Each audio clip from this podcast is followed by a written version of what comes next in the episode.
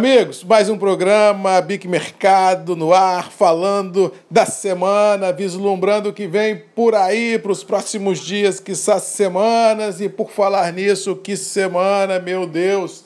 Uma semana inimaginável, uma semana onde o fator climático roubou a cena, trouxe prejuízos, trouxe ansiedade ainda maior do que todos já vivemos atualmente para o negócio café e fez com que as volatilidades e os preços fossem buscar patamares inimagináveis. Fomos dormir na semana passada com uma expectativa de frio para a região produtora, mas ninguém, nem os institutos de meteorologia, estavam esperando um frio tão intenso e tão assim no coração do café de Minas Gerais, o sul de Minas. Todo mundo achava que poderia dar geadas no Paraná, em São Paulo, nas regiões mais baixas de Minas Gerais, mas o que se viu foram geadas em regiões de 900, mil metros de altitude, realmente regiões que há décadas não se via frio como se viu e impactou pela própria Imater de Minas, calculando prejuízos aí acima de 5, 6 milhões de sacas de café para os próximos ciclos produtivos. E isso vem deixando, como diz o outro, mercado com nervos à flor da pele e, por tabela, os negócios parados e preços buscando patamares mais altos. Realmente, a geada trouxe volatilidade. Estamos terminando a semana praticamente com 2.500 pontos de alta acumulado, com um dólar acima de 5,10, 5,20, fazendo com que os preços internos do café fossem majorados. Mas um detalhe que a geada ela causa, ela não causa um problema só no campo em função da queima das lavouras, em função da perda de café, mas é um problema sistêmico que ela vai da lavoura à xícara, porque se você tem um problema de produção, você tem um problema de abastecimento, você tem um problema financeiro que envolve todo o setor e tem um problema que chega nas indústrias com preços aviltados e, e também com dificuldade de abastecimento. E com detalhe, não há uma solução fácil, não há uma solução de curto prazo, não há uma varinha de condão que você possa bater e resolver o problema. Realmente vamos ter que todos do setor público, privado ah, e o setor produtivo sentar para tentar ver como sair do problema, já que a safra atual e as safras futuras de Minas Gerais foram impactadas brutalmente. Resultado, como já disse, os preços subiram, os negócios ficaram escassos, realmente vai impactar a indústria e, por tabela, os preços no varejo, porque se nós já tínhamos uma situação de preços elevados, se nós já tínhamos uma situação de custos complicados de logística, de mão de obra, de impostos, de energia. Agora temos um custo climático que nós temos que embutir no preço e feliz ou infelizmente repassar porque ninguém pode absorver uma alta dessa tão forte e ficar o disse pelo não disse. Ou seja, realmente nós vamos ter que repassar preço, nós vamos ter que ter muito cuidado com as negociações junto aos varejistas, porque ninguém sabe até onde vai esse movimento. Marcos, semana que vem o mercado pode continuar forte? Pode. Marcos, semana que vem os preços podem continuar subindo? Pode. Marcos, semana que vem a liquidez vai aumentar com preços mais altos?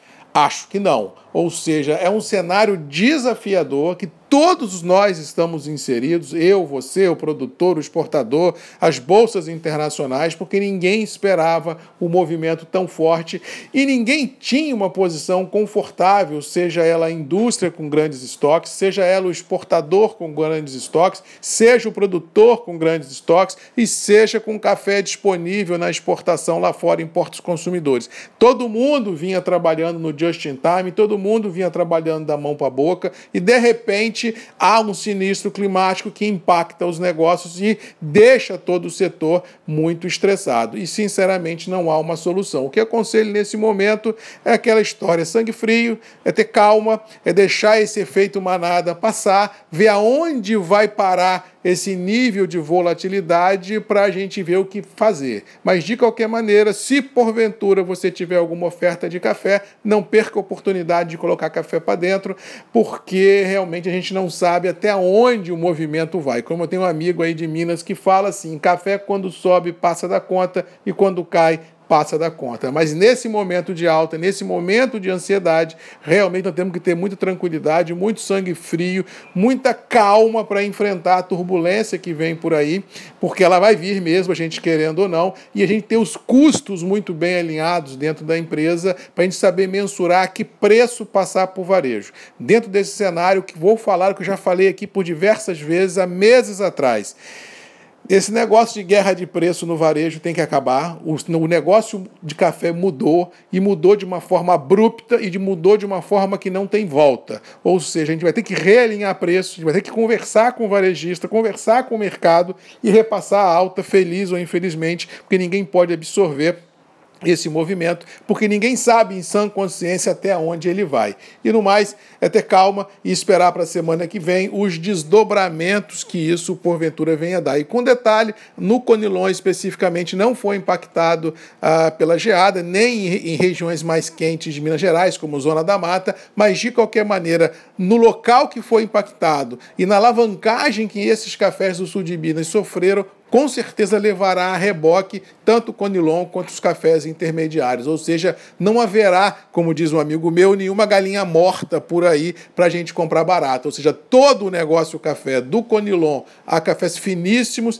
realmente sofrerão, como vem sofrendo reajustes e, bem ou mal, as demandas serão aguçadas, porque o café que, entre aspas, desapareceu vai ter que ser suprido por alguma qualidade no blend, e no caso específico dos cafés intermediários e do Conilon serão, com certeza, certeza a bola da vez. Cuidado e atenção, porque emoções não faltarão e com certeza os próximos passos do mercado, ao que parece, serão duradouros como diz o outro, de ações de longo prazo, porque essa ruptura sistêmica que ocorreu essa semana em função da geada não reverte fácil. Muito pelo contrário, a gente vai ter que se adaptar a esse novo cenário de abastecimento estrangulado, preços firmes e repasse de valores ao varejo como um todo. No mais, vamos ficando por aqui, desejando a todos um bom final de semana. Que a gente não tenha, pelo amor de Deus, mais nenhuma notícia de frio, mas diga de passagem, tem uma massa de ar polar chegando para a virada do mês e por tabela emoções não faltarão. Mas vamos torcer para que o homem lá de cima nos ajude, para que empurre essa massa polar para o mar, porque chega de problema, chega de estresse e vamos tocar a vida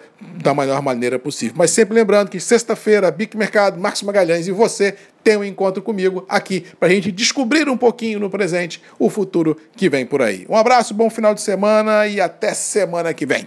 Tchau!